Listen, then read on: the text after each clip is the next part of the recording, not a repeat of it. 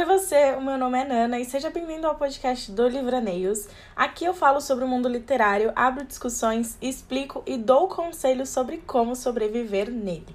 No episódio de hoje, então, nós vamos falar sobre ressaca literária, só que de um ponto de vista um pouco diferente. Hoje eu tô aqui para sustentar a teoria de que a ressaca literária nem sempre é nossa inimiga.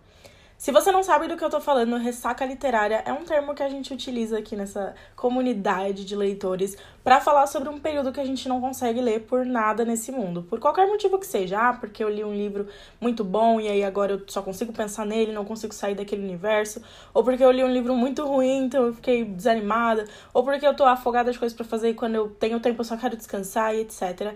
Então, é basicamente isso, um sintoma aí de você não conseguir ler.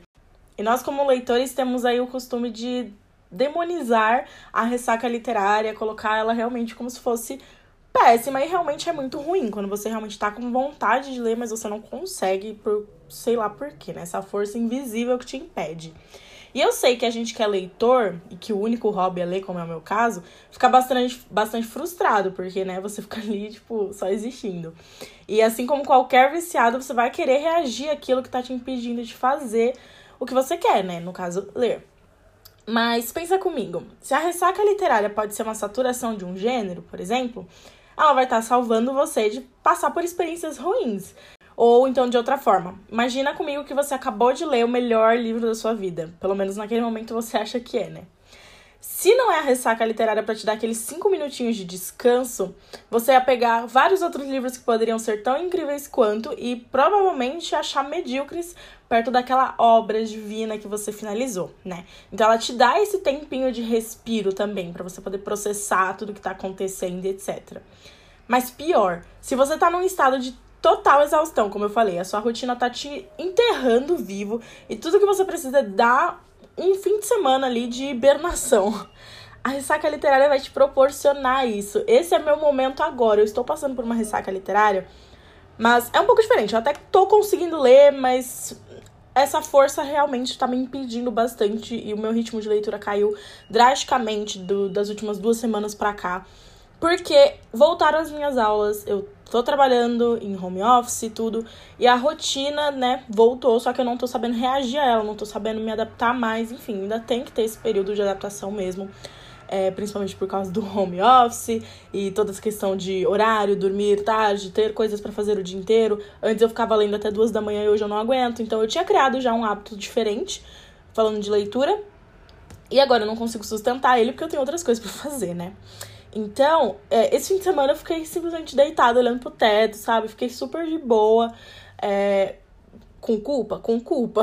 Mas ao mesmo tempo não deveria, porque é um descanso que eu tava precisando, sabe?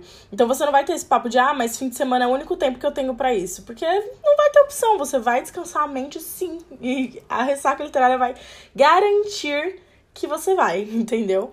Então, eu acho que a gente tem que parar um pouco de demonizar essa ressaca, porque ela também pode ser nossa amiga. Tipo, aquela amiga que tira o copo da nossa mão no rolê, porque vê que a gente já tá mais pra lá do que pra cá. Então, mesmo que você xingue ela, bata o pé de que ela tá acabando com a sua diversão, ela sabe o que faz. Pode confiar. E sempre bom lembrar, né? O seu ritmo de leitura estar menor, você não tá conseguindo ler, você tá passando por uma ressaca literária, tá passando por esse período de odeio ler, não te torna menos leitor, você não significa que você é, é, inferior a pessoas que estão lendo muito e simplesmente que você está passando por um momento diferente.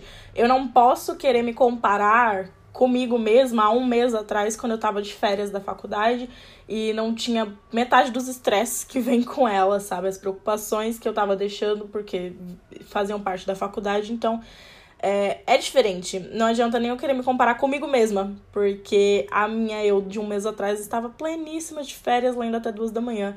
E hoje eu não aguento nem ficar acordada até uma da manhã, porque é muito cansaço físico mesmo que eu não esteja saindo de casa e tudo. Então, autoconhecimento e paciência consigo mesmo é tudo nessa jornada, sério.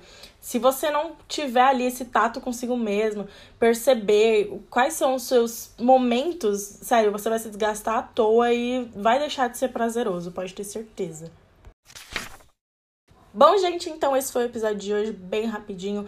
Se você ficou até aqui o final, muito obrigada. Não esquece de ir lá na foto que eu deixei no Instagram pra gente poder conversar mais sobre esse assunto. Me conta a sua experiência com ressaca literária, como é que tá o seu ritmo de leitura hoje, como é que você tá lidando, principalmente nessa pandemia, com as leituras e o seu ritmo de leitura.